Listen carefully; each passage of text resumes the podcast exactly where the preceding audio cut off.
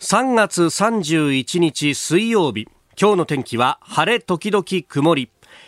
日本放送飯田浩二の OK 工事アップ。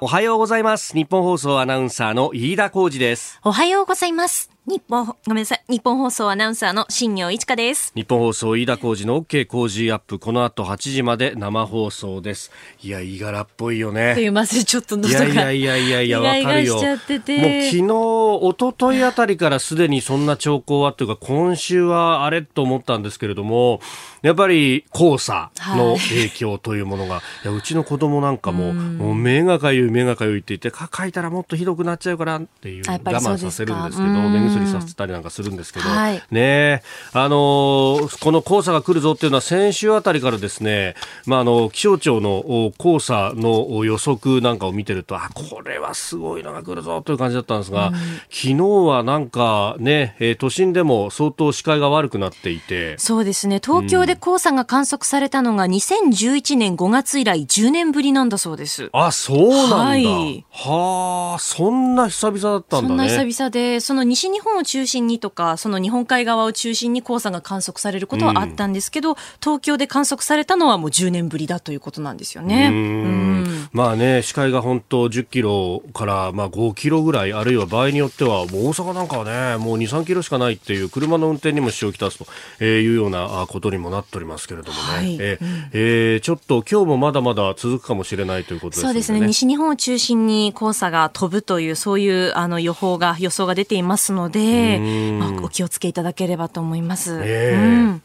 まあ、あの、日々暖かくなってきてるなっていうね、えー、感じはありますけれども、いよいよ今日が3月31日、2020年度の年度末と。はい、ね、そうですよね。ねあの、車運転される方、今日あたりはね、結構人だとか荷物だとか動くかもしれませんので、うん、えー、ちょっとお気をつけいただければと、ね、えー、交通情報でも、えー、お伝えしますが、なんか朝方でも昨日なんかもね、えー、交通情報を聞いてると、久々に10キロ超の渋滞みたいなの、聞いた覚えがね、うん、えー、ありますんで、えー、今日もね、安全運転で頑張っていきましょう。えー、そしてまあ、あの、明日からいろんなことが変わるぞっていうのはね、えー、昨日からもう紙面に出ておりますけれども、今日の新聞の一面トップを見ますと、えー、教科書検定についてっていうのが多いですね。えー、これがまた、あの、社論によって見出しの取り方が全く違うというのが面白くって、えー、読売新聞や産経新聞はですね、えー、この教科書の部分について、えー、固有の領土記述充実、あるいは尖閣全社が固有の領土というふうに、まあ、これサブの見出しですけれども立てております。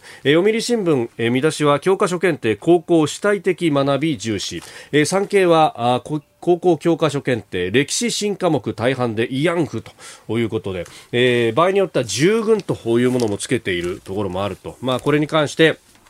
えー、軍隊での強制性についてっていうのはね、あのー、これは、あの、否定もされているというところでもあったりするんですけれども、まあ、いわゆるということで、えー、故障されているところもあるぞということ。まあ、この辺は、あの、産経はずっと取り上げてきた、あところがありますんで、えー、そこについて、えー、詳しく書いているというところです。で、一方で朝日は、えー、高校教科書探究重視、えー、それから主体的学び重視と書いているのが毎日と。えーえー、いうことで、まあ、その辺のね、えー、スタンスの違いというのも現れております。まあ、この固有の領土、あるいは今回、えー、意見がつけられたところで言うと、北方領土の記述についてなんですが、ここのこの言葉の扱い方っていうのは非常にですね、センシティブであって、うん、ええー、これが、あの、ロシアによる実効支配というふうに書かれたところに関して、えそうじゃないと、えー、不法選挙というふうに書きなさいという形での、まあ、検定意見がついたということでありました。あの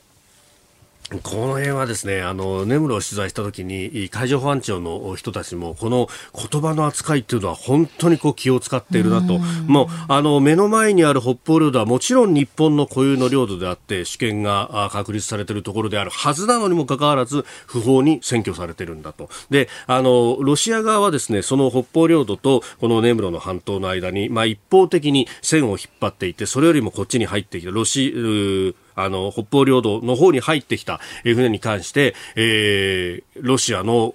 主権の行使という形でですね、打法しようとするみたいなことがあるんだけど、その線に関しても、こう、我々としては線なんかないわけですよ、はい、当然ながら、うん。うん、ね、そこに国境なんてものはないと、ね、なんでいわゆる中間線というものを彼らの主張する中間線というものというようなですね表現を使いながら、まあ、その辺のこう現実としてのリスクはあるしそれに対して向き合ってあの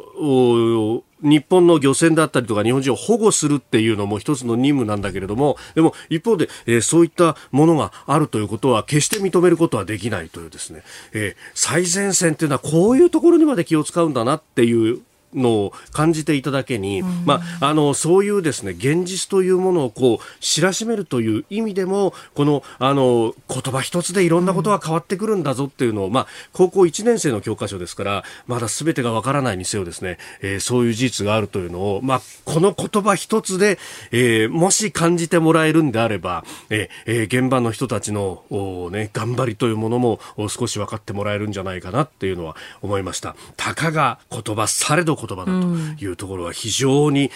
えそういうところで痛切に感じるところでもありますし、はい、またあの言葉をなり合いとする我々もですねそういう意味では気をつけなきゃいけないこといっぱいあるよね。そうですね。ね、はい、えー、年度が間もなく改まりますけれども、えー、気を引き締めていこうと思います。あなたの声を届けますリスナーズオピニオン。この OK 工事アップはリスナーのあなた、コメンテーター、私、田新行アナウンサー、番組スタッフみんなで作り上げるニュース番組です。えー、ぜひご意見をお寄せください。えー、今朝のコメンテーター、今週からですね、コメンテーターの方々6時半過ぎから登場となります。えー、今朝は工事アップ初登場です。安全保障アナリストで慶応義塾大学 SFC 研究所上席所員の日谷直明さんです。えーまあ、この方ですね安全保障そして、まあ、政軍関係と言いますけれどもね、えー、政治と軍の関係あるいは、えー、戦争のメカニズム等々について研究されている方で、えー、あります、えー、財団法人世界政経調査会国際情勢研究所研究員などを経て、えー、慶応 SFC 研究所上席所員を務められていらっしゃいます、えー、著書に新しい戦争とは何か技術が変える戦争と平和などがあります、えー、6時半過ぎからですね、ですね、新型コロナとの戦いは戦争なのかというテーマでお話を伺ってまいります。そして7時台取り上げるニュースですが、まずは日米首脳会談の見通し、それから日本とインドネシアの2プラス2、北朝鮮、香港の選挙制度、さらに、え、自衛隊に無人戦闘機、武装ドローンを配備せよという北井さんの提言についても聞いていきます。ここが気になるのコーナーです。えー、昨日の夜から、まあ、今朝未明にかけてですね、各社配信しているのが WHO 世界保健機関が、えー、先日ね、あの、中国武漢で調査団を入れて、えー、いろいろと調べておりましたが、その報告書を公表しました。えー、中国の研究所からウイルスが漏洩したとの説を否定をしたと、まあ、自然界から中間の宿主、えー、宿主の動物を介して人間に感染が広まったとみられると、えー、結論付けましたが宿主の動物の特定などには至っておらず感染の起源解明には時間がかかるとみられると。いやあの当然なんですけれども日米は批判しておりまして実施が大幅に遅れて完全なデータや検体へのアクセスが欠如したと、ね、いうことで。いや本当それあたり前だよなと。で、それどころかですね、第三者的なこう調査団を入れると、一番最初に近いところでこう主張してたのはオーストラリアのね、えー、モリソン首相らでしたけれども、まあこれに対してはですね、なんか最近もまた、えー、ワインに対して莫大な関税をかけるだとか、ロブスターの輸入をこう差し止めるだとか、いろんな、もうありとあらゆる嫌がらせをしているというですね、まあ何をか言わんやという感じもありますが、まあこんなものありがたかったってしょうがないし WHO の体質だろうということは非常に思うところであります。それから、えー、経済面見ますと、昨日ですね、えー、労働統計が様々発表されております。で、えー、2月の労働力調査、えー、これで、えー、失業率が出ますけれども、総務省統計局によると、前の月と同じ2.9%であったということ、えー、それから厚生労働省からもですね、えー、一般職業、えー、紹介状況と、まあ、これはあの有効求人倍率が出てきますけれども、えー、こちらも、えー、有効求人倍率2月は、えー、1.09倍。前の月と比べ0.01ポイント低下ということになっております。まあ、あのこの特に労働力調査を見るとですね、えー就業者の数というものが出てきておりまして、えー、正社員というような正規の職員や従業員数はあの前の年の同じ月と比べて増えてはいるんですが、えー、一方で非正規の方が前年同月と比べ107万人の減少で、えー、12ヶ月連続の減少となっていると。で、あの男女別で見てもですね、これ女性の方の失業率が今回増えているということ。まあ、えー、男性3.1%に対して女性2.8%で、このさらにですね、えー、詳しくというか概要の資料にもあの年齢、別、まあ、あのレンジを取ってですね、えー、10歳刻みで、えー、15から24、25から34という形で出てるんですけれどもこれを見るとですね特に、えー、20 25から34、まあ、20代、30代あるいはそこから40代の、えー、女性の方々の対前月増減というのが増えていると、えー、0.6%、0.7%増えてているということで、これが全体の数字を悪くしたというところもあるんですけれども、えー、この辺がですね、昨日出てきた別の数字とも響き合うなというのがありまして、えー、東京商工リサーチが新型コロナウイルスの関連破綻というものを出してきています。で、これ結構リアルタイムに近い数字が出てるんですが、昨日のですね、夕方4時現在の数字というのを出してきていて、で、えー、これによるとですね、あの3月は昨日30日のこの夕方4時時点で133件が判明していると。で、2月122件。で、1月、12月は100件下回っていたんですけれども、これ徐々に悪くなってきているぞということ。で、この中身についてですね、えー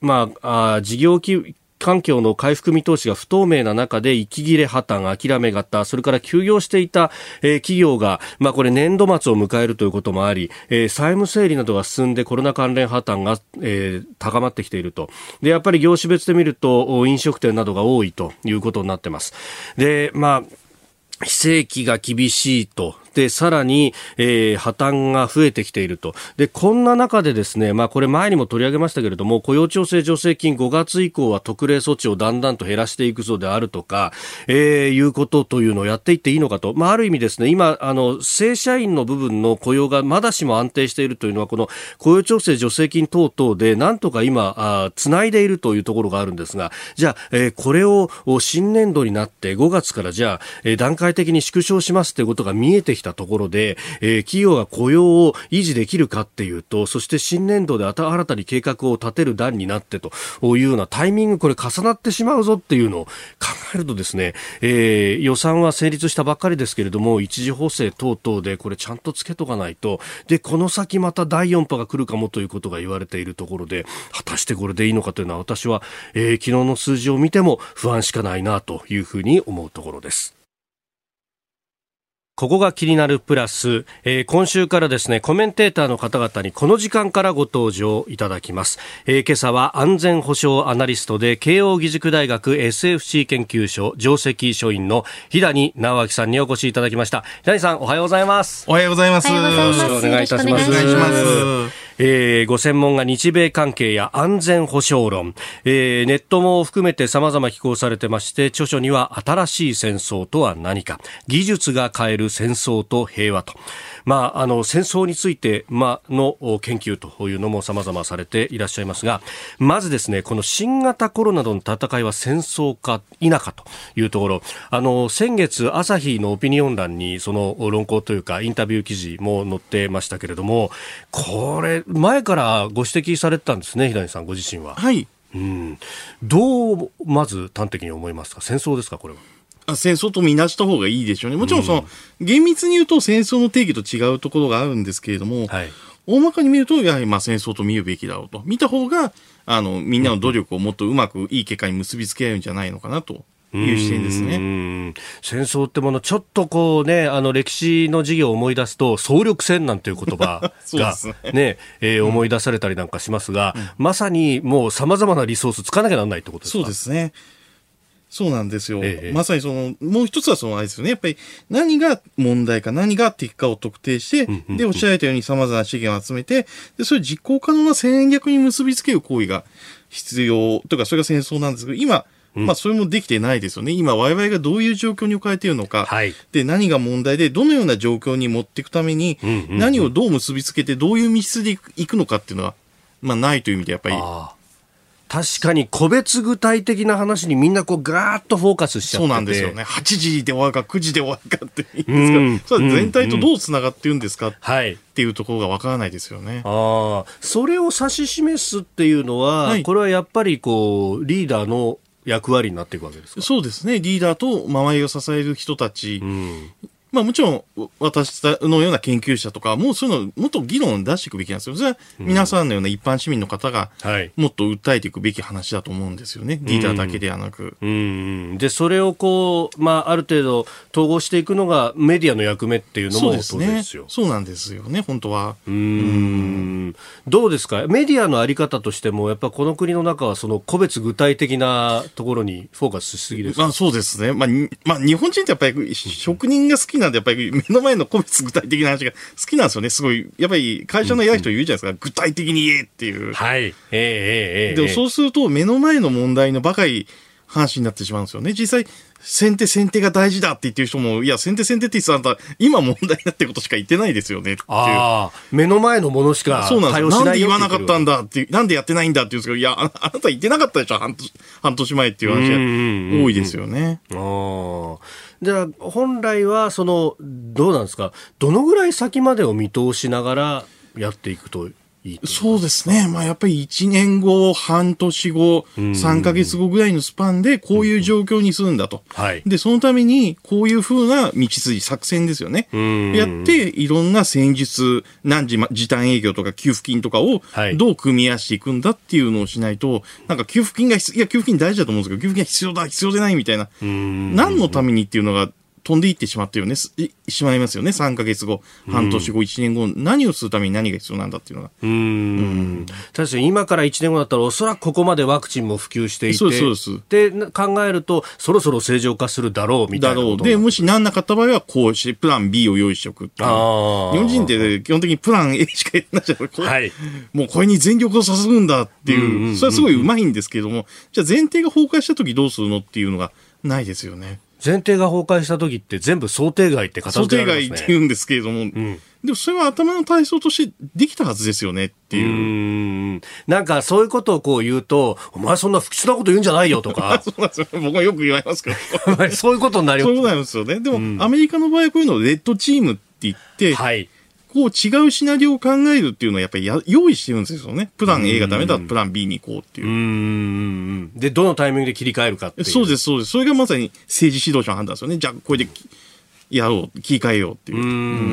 んなんか切り替えのプラン B がないし、そのタイミングで、こう、やるぞっていう人もいないっていうのが問題ですそうですよね。そういう議論もないですよね。うん。そっか。そういう意味では、やっぱ、有事ってものの想定がそもそもないってところに。そうですよね。で、想定して有事も、まあ、これ安全保障、後々お話になると思うんですけど、はい、安全保障の話も、尖閣に来たら、みたいな、すごい決まったシナリオですよね。うん。えー、今朝は安全保障アナリストで慶応義塾大学 SFC 研究所上席所員の日谷直明さんです。引き続きよろしくお願いします。えー、メールやツイッターでもね、えー、いろいろ来ておりますけれども、まあ、この戦術、大戦略があって、戦略があって、戦術があってと、はい、いうところの話、まあ、なかなか、あのー、目の前のものに集中しちゃうよねっていうのは、うん、な、あのー、書き込みでもね、えー、いろいろいただいております。まあ、意識というか、これは何なんですかね、ちょっと意識しておくだけでもだいぶ変わるんですかね。変わりますね。というのと、まあ、あとやっぱり日本人って時間の管理が下手くそなんですよね。どうかっていうと、はい、英語だと結構時制って丁寧じゃないですか。過去完了形とか日本語でないじゃないですか。ええ、現在完了形とか。はい、でもそれがやっぱり、日本語の場合は時時制が曖昧なんで、結構ちょっと先、うん、先、もっと先っていう、で、何をやるかって整理ができないですよね。確かに、電車の、こうで、掲示板なんか見ても、はい、次、今度、その次みたいなこと書いてあって、今度と次はどっちが早いんだみたいな。なんか次の駅のことしか考えてないみたいな、なりがちなんですけど、これ結構でも意識的にすることでできるはずなんですよね。皆さんだって中学校で英語になったわけですから。確かにね、ね、概念としてははい。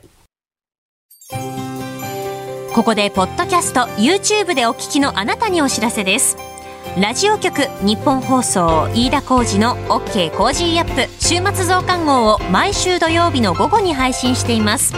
1週間のニュースの振り返りそしてこれからのニュースの予定。さらにこの春からリニューアルして株式市場の動きについてや Cozy up! コメンテーターの対談コーナーなどをお送りします。土曜日もぜひチェックしてください。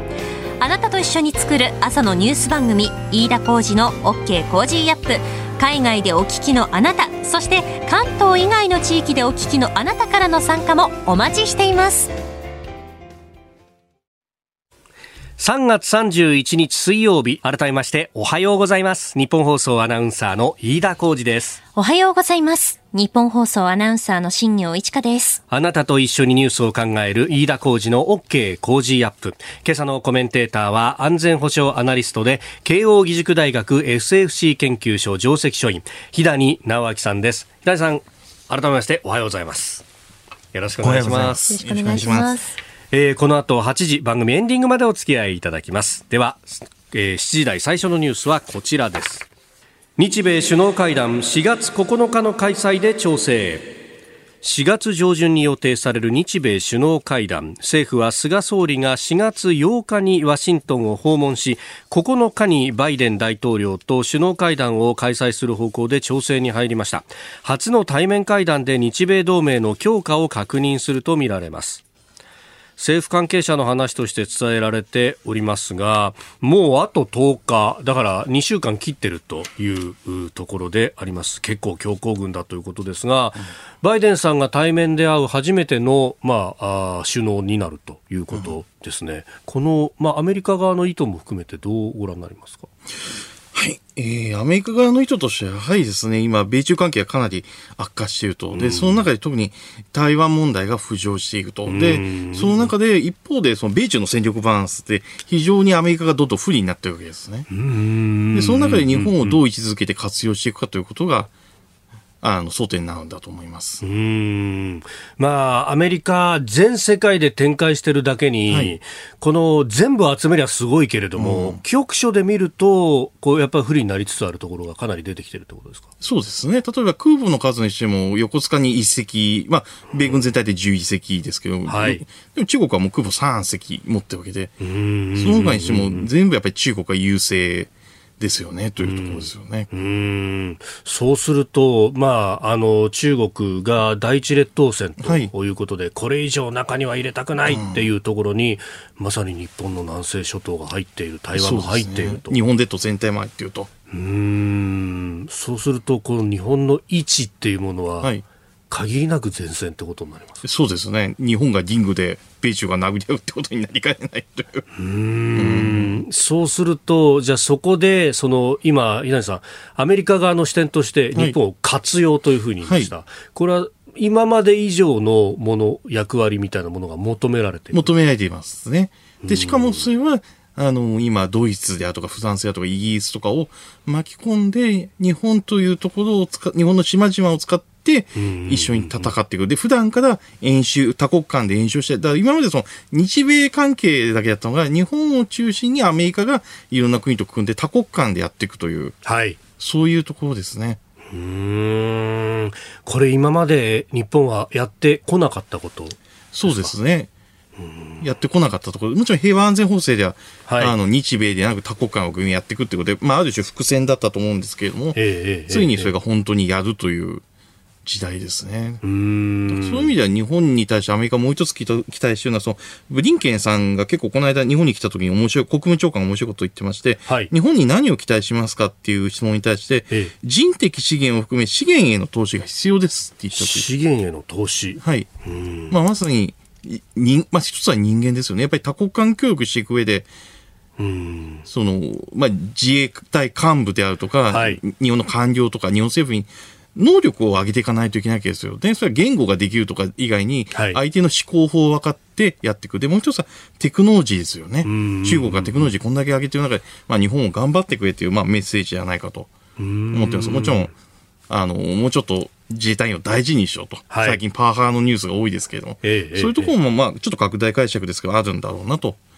はあ。一緒に戦えるようにしてくれと。うん。これ、だから安全保障の話で、えー、をすると、まあ、アメリカ軍と、はい、こう自衛隊の連携というところに、はい、やっぱりこうフォーカスしてしまうんだけれども、はい、決してそれだけの分野じゃないではないですね。で、これに将来的に東南アジア諸国であるとか、それこそインド、オーストラリアも。うん。含めて。含めて多国間で普段から演習をやっていくことでプレゼン存在感を示して中国にちょっと冷静になってくれとうんいざとなったら俺たちはこれだけの仲間でやるんだと。そう。アメリカだけだと空母一隻しかないけれども、はい、こう寄せ集めば強いんだぞということを示して別に戦争するってわけじゃなくて、中国にちょっと冷静になってくれと。で、中国は冷静、戦争って別にあのやりたくてやる国はないんで、もし起こってしまっても対処できるというところですね。はい、うんまあ、それがまさにその抑止力という抑止力と対処力ですね。うん確かにそのあの日本の場合って軍備の部分を議論したりするとそれは戦争する気かって言ってこう潰されると、むしろ防ぐためにこそやらなきゃならないことがあるのにもそうですね。で防ごうとしても起こってしまうわけですからね。で起こすとなったらやっぱり殴りやすいやつを殴ると、うん、これ日本は今ひょっとすると中国にとって殴りやすく移りつつありますか？なるかもしれないですね。もちろん、もしくは台湾殴るときに気にしなくていいってなってる可能性もありますよね。そうすると、その、こう、振り上げた拳が台湾を、台湾がふっと避ける。はい、そしたら日本に来るみたいなことになってなりまあ、ありえますよね。うん。おはようニュースネットワーク。まずはこちらのニュースです。日本とインドネシアの外務防衛担当閣僚協議2プラス2を開催。日本とインドネシアの外務防衛担当閣僚協議2プラス2が昨日東京都内で行われました。協議では海洋進出を、えー、強める中国への深刻な懸念を共有し自由で開かれたインド太平洋の実現に向け連携していくことで一致。防衛装備品の移転や技術協力を推進する協定を締結しました。2015年以来2回目の開催となって日本からは茂木外務大臣と岸防衛大臣。インドネシアからはルトの外相とプラボボ国防相が出席をしたということであります。えー、インドネシアとの2プラスこの意味ってどういうところですか？はい、え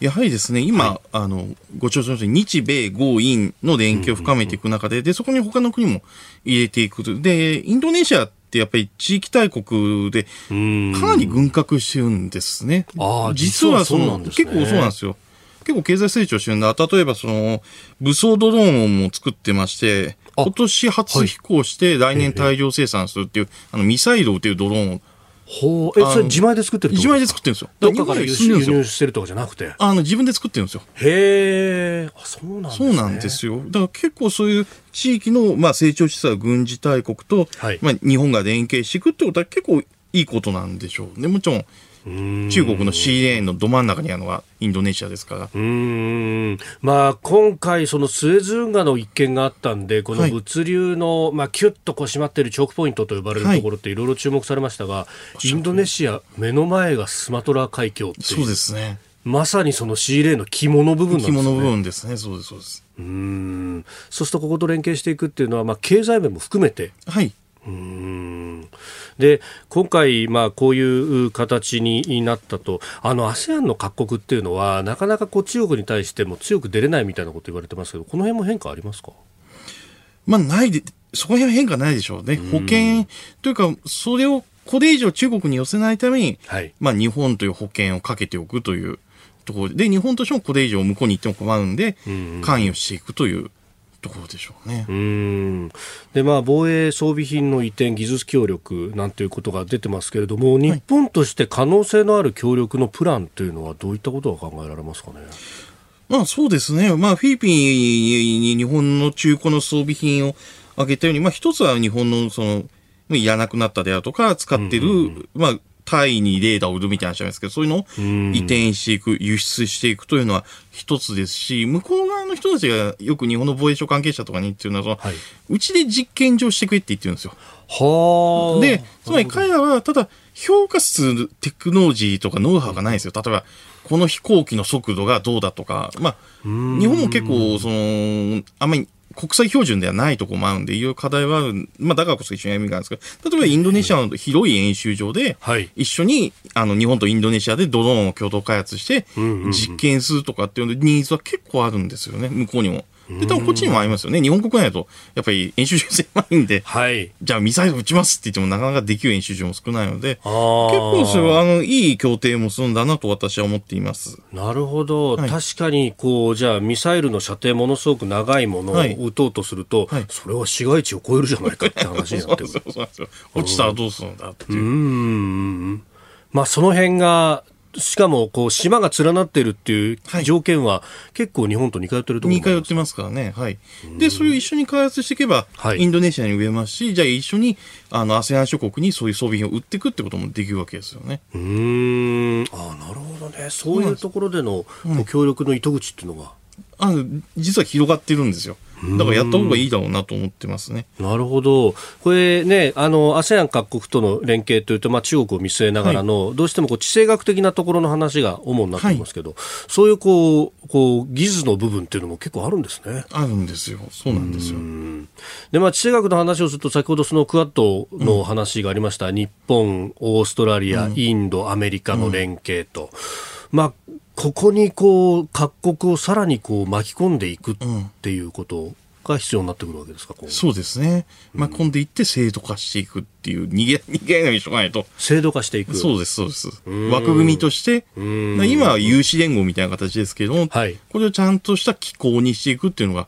大事なんでしょうね。これ、それっていうのは、はい、例えば相互に防衛する機構を作る、はい、あのアジア版の NATO みたいなみたいなところも射程に入っているんでしょうね。もちろんこういう、あの、ポシャる可能性も、潰れる可能性もあると思うんですけれども。ええええええそれって、やっぱりこれ、アメリカは結構後押ししてるところあります？ところは、今のところはあるんでしょうね。ただ、あの、先ほどもちょっと放送始まる前お話しましたけど、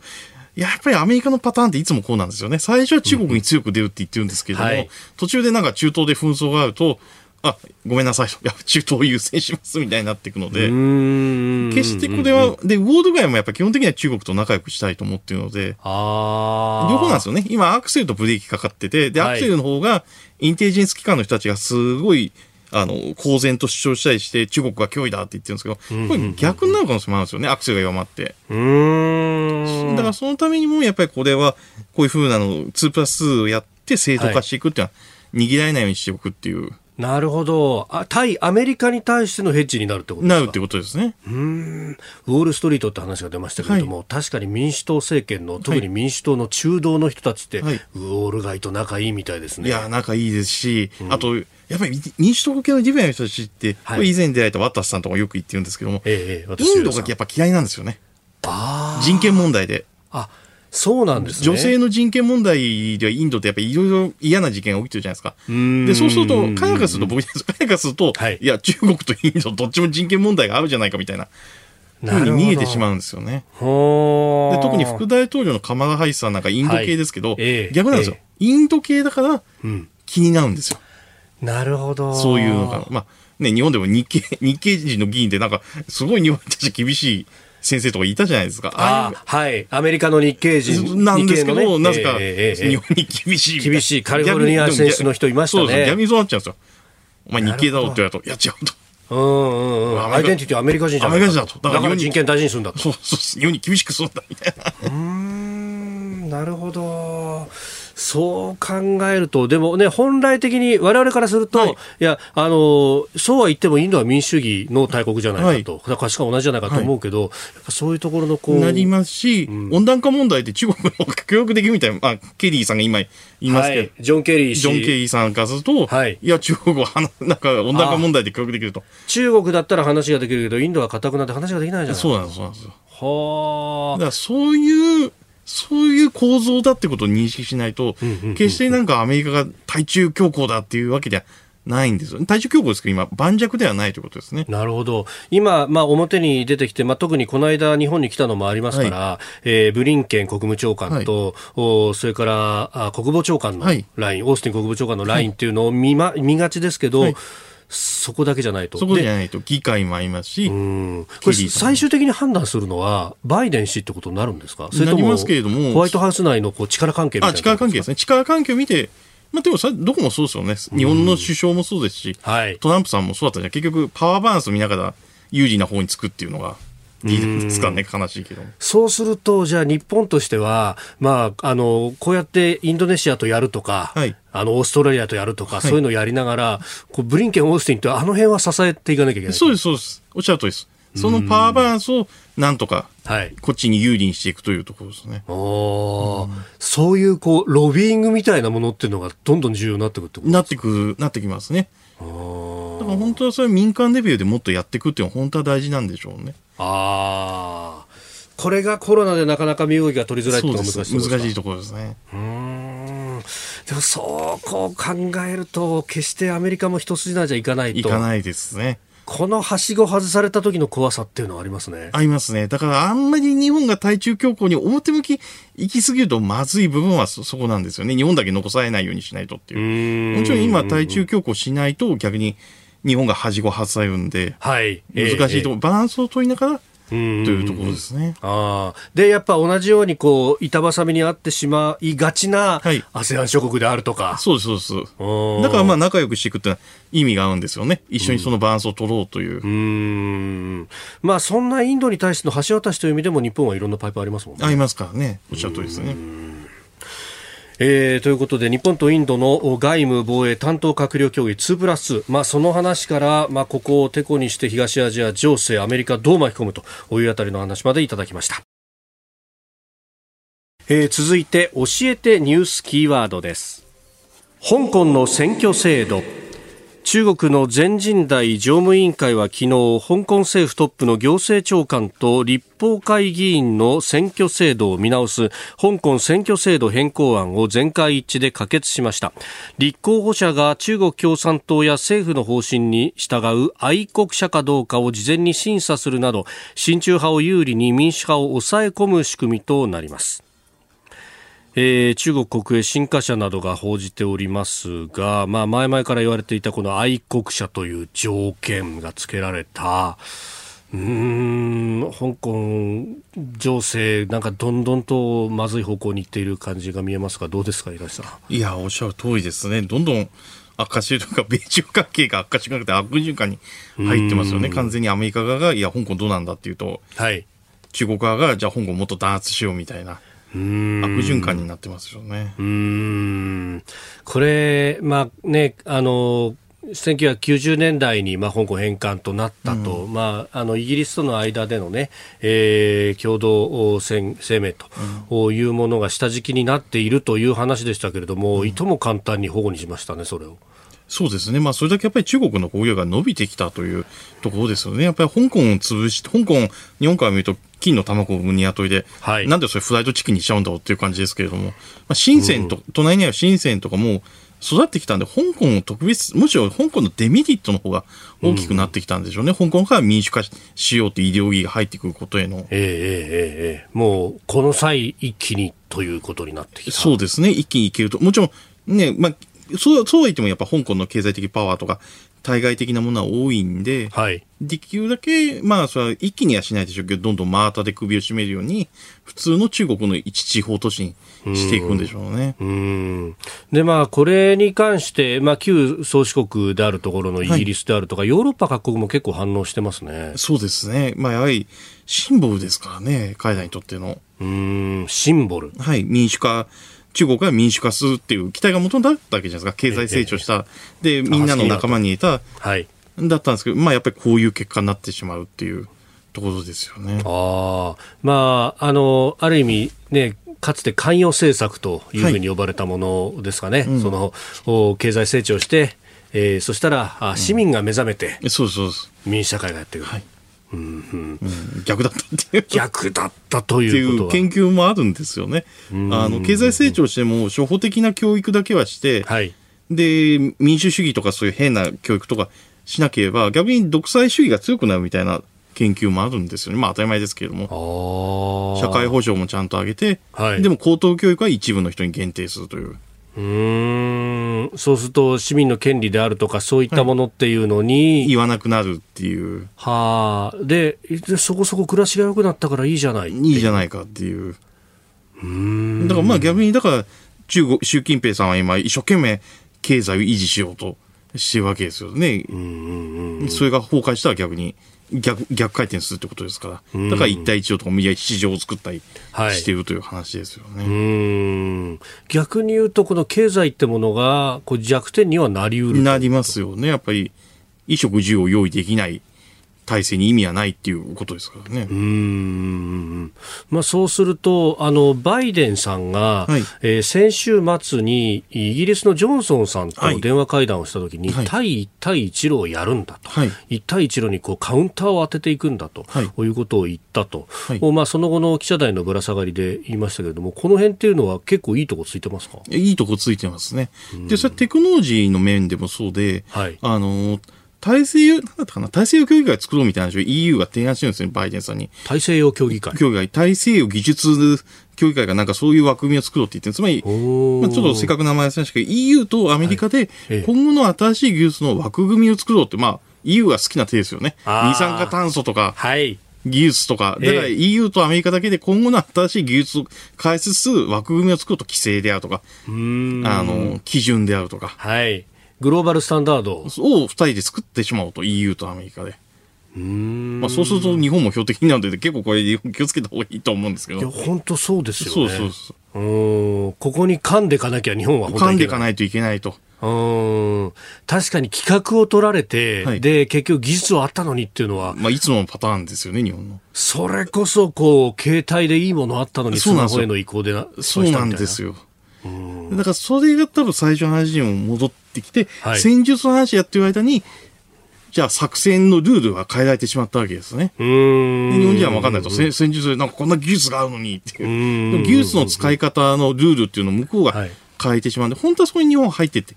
作んなきゃいけないですよね、一緒にルールを。うん。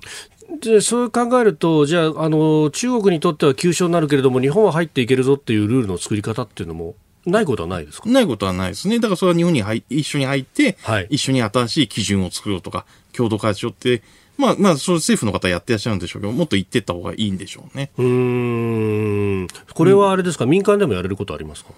いや、あると思いますよ。民間でそれこそ、こう、論議を定義していくっていう、やっぱりそうしないと政治家の方も分かんないですしね。日本なりのその環境への対策の全体パッケージとか。はい、そうですね。おっしゃるとおっしゃるとりとか、5G の次をどうするかとか。まあ日本人ってそういうの苦手じゃないですか。こう技術を開発しようとか、お金をかけようとか、そういう話はできるんですけど。じゃあどういう枠組みにしていくとか、基準にしていくんだっていう。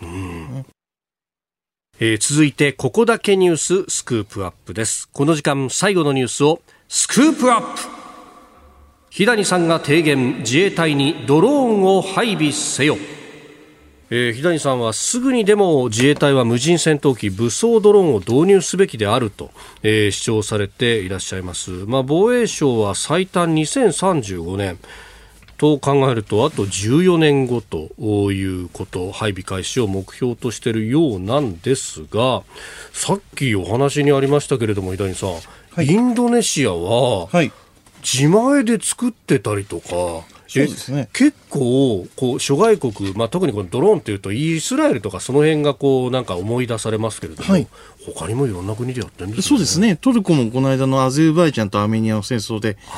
まあ、活躍したバイラクタル TB2 という、えええこれ24時間ずっと飛ぶっていう、24時間飛び続けるんですね。そうなんですよ。で対戦車ミサイルを発射して戦車を次々潰せるっていう。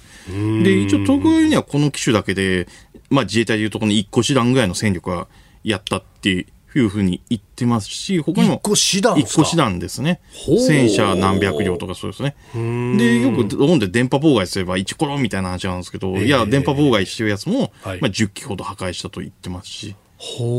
で、カザフスタンとかも、あの、ドロ攻撃用ドローンを作って、はい、自国生産して技術者も作る。そうなんですか？そうなんですよ。システムを作ったっていうふうに。へえ。そうなんですよ。いろんな国でやってるんですよ、やっぱり。うんなんかね、ドローンの活用というと、やっぱアメリカみたいなこう大国はやるだろうけどと思っていたんですが、うん、どうなんですか、むしろじゃあ、そういうこう大国まで行かない国であったりとかっていう方が有用性を認めてたりするところ、ね、いや、まさにそうですね。だからその今、国連の特別報告者っていうと、いろいろね、いろいろ国連の方が来たんで、はい、ですけど、はい、の人がですね、ドローンについて調べていた今、ど第二の黄金期を迎えてるって言ってるんですね。第二の黄金期？その第一期は、その、うんうん、えー、米中ロだったのが、はい、そのイスラエルとか他の国に拡散してきていると。で、無秩序な拡散と無秩序な運用が行われているんで、はい、まあ、これは偉いことだっていうふうに言っているんですね。なるほど。だから大国だけやってたのが、はい、周りの国、まあまあ、多分スマートフォンと一緒と、あ、携帯電話と一緒と思うんですよね。携帯電話は最初先進国で広がったのが、ええ、アフリカに行くとなんか意外と使ってるみたいな。ああ、はい、カエル飛び現象みたいなこと言われますよね。そうなんですよ。でドローンで実はまさにその、よくこれアメリカの人たちがスマートフォンって言ってるんですよね。空飛ぶスマートフォンって言ってるんですよ。空飛ぶスマホそう。飛行機からパイロットを下ろしたんじゃないと。あ、違うんですね。違うんですよ。そうじゃない。いや、もともとドローンってその、軍用で、標的から始まったんですけど、はい、今、それを民間技術が飲み込みつつあって、で、これ、さっき言った深センで、出てきたんですよね、はい、スマートフォンの工場があって、スマートフォンで余った部品で作ったのが、だからドローンとか Wi-Fi で操作して、カメラがついてて、LED がついてて、はい、で、センサー、センサーはスマートフォン一緒ですよね。振ると、加速度センサーがついてるんですよ。アイデブランストって言うんですよ。なるほど。で、アプリで動かすっていう。で、GPS で。はい。遠隔で操作そうなんですよ。で、その、スマートフォンが来た安くて簡単お手軽入る技術が、今、軍事技術を飲み込みつつあるというか、軍事転用されているという。だから、その、いろんな国で使えるわけですね。なるほど。そうなんですよ。しかも既存のプラットフォームはすでにあるから、そうなんですよ。もう簡単に使えちゃうそうなんですよ。で、民生品で使っても結構そこそこいけるんで、はい。うん。下手な偵察ヘリよりも使い、まあ、気軽に使えますよね。ああ。やっぱり人間が乗ってないですし、ええええ、すぐ買いますし。うん。まずは偵察で使い。使い。で、多いのがそこから爆弾を落としたりとか、手榴弾を落としたりとか結構武装勢力をやってるんですけども。ああ、なるほど。あ、じゃあ、あの、正規の正規軍じゃなくて、そういう武装勢力とかそういう部分が使うそうなんですよ。で、米軍が今それに非常に衝撃を受けてて、はい、朝鮮戦争以来空爆を受けたって言ってるんですよ。米軍のシンクタンク。確かに、そうですよね。米軍って確かに空爆受けてないんですよね、朝鮮戦争以来。なるほど、そっか、ベトナム戦争戦いましたけど、ベ北ベトナムは別に大砲撃つぐらいですからね。で、それが今、そうなんですよ。で、そういう田舎の武装勢力は、ね、うんうんうんうん、10年前では考えなかったような空軍能力を持ってるわけですよね、戦術レベルでは。なるほど。だから、そうなんですよ。空軍の大事さってものが、あの、それこそ第二次大戦の後に国連憲章に空軍を各国、ね、整備すべきだみたいなことが書かれるぐらいに、うん、えー、その脅威とともに意識されだしましたけど、うん、それがさらに手軽になってきて手軽になったと。これは相当なこれパラダイムパラダイムシフトですよね。で、最近ですね、私が2年前にその空地中間領域っていう新しい戦闘空間があるっていうのを空地中間領域、空と空と地上の間。間。ですね。で、これ私が言ってるんだけじゃなくて、まあ私のちょっと後にその、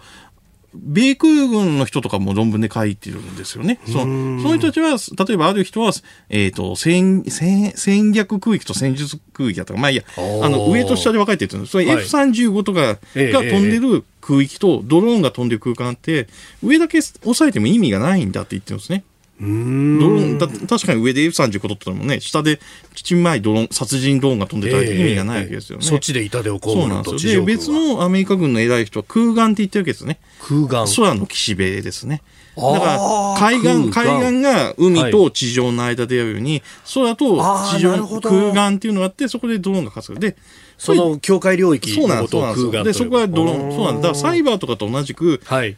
だからドローン対処がうまくいかなかったり、変なドローンがいっぱい出てきたりしてたそこなんですよね。新しい戦闘空間ができてしまったと。ああ、で、それを戦闘機で守るにはあまりに構えが大きすぎて対応できないし。費用対効果も。ね、あれ大変。うん、かといって地上からこう撃ち落とすには量が多かったりそうなんですあとはレーダーに映映りにくかった。映りにくい。映りにくいと。だってレーダーの下飛んでた、あとレーダーとドローンの間に山とかビルがあったりするわけですよね。はい、そうか。そうすると、あまりにこう、高高度が低すぎるので、そうそういう遮蔽物で容易に隠れられるんですよ。で、ドローン時代も小さいんでレーダーに映りにくいっていう。うで、これ実戦に参加した人も言ってるんですよね。シリアに攻め込んだそのアメリカ兵、アメリカの中佐だったかな。もうアメリカの、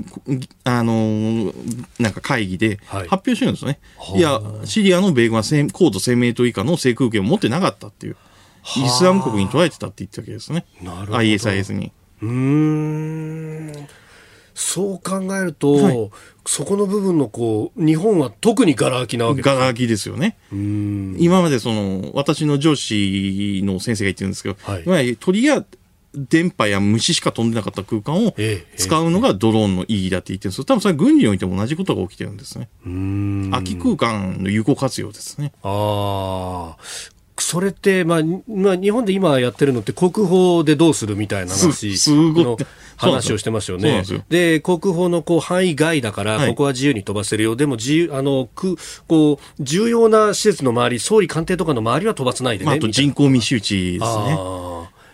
こんなんじゃ足らないし、いや守るためにどうするって話になですし、活用も進まないですよね。外国だとやっぱり民間用と、まあ、これ私の上司が言ってるんですけど、はい、産業用とそのホビードローンの規制分けてるんですね。ホビードローンは厳しくするけども、産業用は緩くするっていう。ああ。で、そこからの技術派生を、こう、安全保障にも持っていく。持っていくっていう。うん。これ、日本ってこれだけ災害も多いじゃないですか。そうすると、その偵察機能だとかっていうのは、そこに使えますよね。いや、使います、使います。まあ、自衛隊が今、災害用ドロ一生懸命、まね、まあ、確かそうですけど、まあ、言えてるような、いいことだと思うんですね。やっぱり横から見る情報と上から見る情報って全然違いますし。うんうんうんでその辺も、まあ、スキームとしては活用しながら、でももっともっとこうやんなきゃならないということやんなきゃならないですし、ええ実際その武装ドローンがやってきた場合、どう対処する？まあ日本人の悪いことなんですよ。はい、つまり、実際に入れてどう使おうかじゃなくて、入れるべきか入れないべきか。これ、戦前のレーダーと一緒なんですよ。うん、レーダーも、日本って技術あったね、ヤギアンテナとか、マグネトロンとかあったんですけど、はい、レーダーは使えるか使えないかって机上の議論を延々とやってるうちに、あ、なんか米軍がレーダーを使ってきたぞ、みたいな。なんで米軍は我々の位置を知ってるんだって、レーダー使ってとか、みたいな。そうなんですよ。うんだから、とりあえず私は、そんな、いろんなもの、まあ、これ日本が航空機を入れた時もそうだったんですけど、いろんなものを入れてみて、はい、少数、で、使ってみて、ノウハウを貯めていくべきだと思うんですよね。うんよくあの、で、ドローンの技術が完成してから言えばいいっていう人もいるんですまあ、それはわからんでもないですけども、はい、じゃあパソコンの技術が完成してからパソコンになろうって人はパソコン使いますかっていう。確かにそうです、ね、使い方わかりますか？うん。ね。で、今度はじゃあこれをこう、どう配備するかなんですけど、はい、今進んでるところっていうとなんか、それこそホビー用のドローンだと中国製のものがやたらとこうね、リジャーとか。まあ、性能いいんですよね、中国製の。うん。国内メーカーはどうなんですか？国内メーカーは頑張ってますけど、やっぱりラジコンの延長みたいな感じが、いや、頑張ってるんです。頑張ってるんですけど、やっぱり、まあ、やっぱり規制を緩和してドローンをもっと使っていかないと成長しないですよね。あ国産でもいいの合うんですよ。合うんですけど。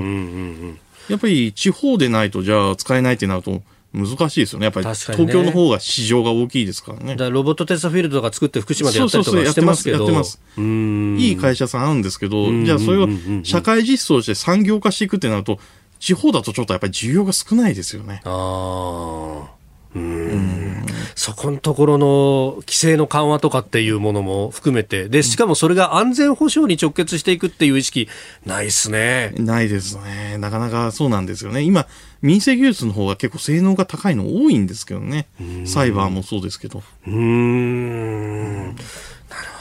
えー、自衛隊にドローンを配備せよ、はい、えー、平井さんの主張をお聞きしました、はい、このコーナー含めてポッドキャスト YouTube ラジコタイムフリーでも配信してまいります。番組ホームページご覧ください。ポッドキャスト YouTube でお聞きいただきましてありがとうございましたあなたと一緒に作る朝のニュース番組飯田浩二の OK コージーアップ。東京有楽町のニッポン放送で月曜日から金曜日朝6時から8時まで生放送でお送りしています。番組では公式 Twitter でも最新情報を配信中。スタジオで撮影した写真などもアップしています。コメンテーターのラインナップ放送した内容の書き起こしインスタグラムや飯田浩司アナウンサーのポッドキャストなど詳しくは番組ホームページでチェックしてください。そしてもう一つ飯田浩二アナウンサーが「夕刊富士」で毎週火曜日に連載中。飯田浩二の「そこまで言うか」こちらもぜひチェックしてください。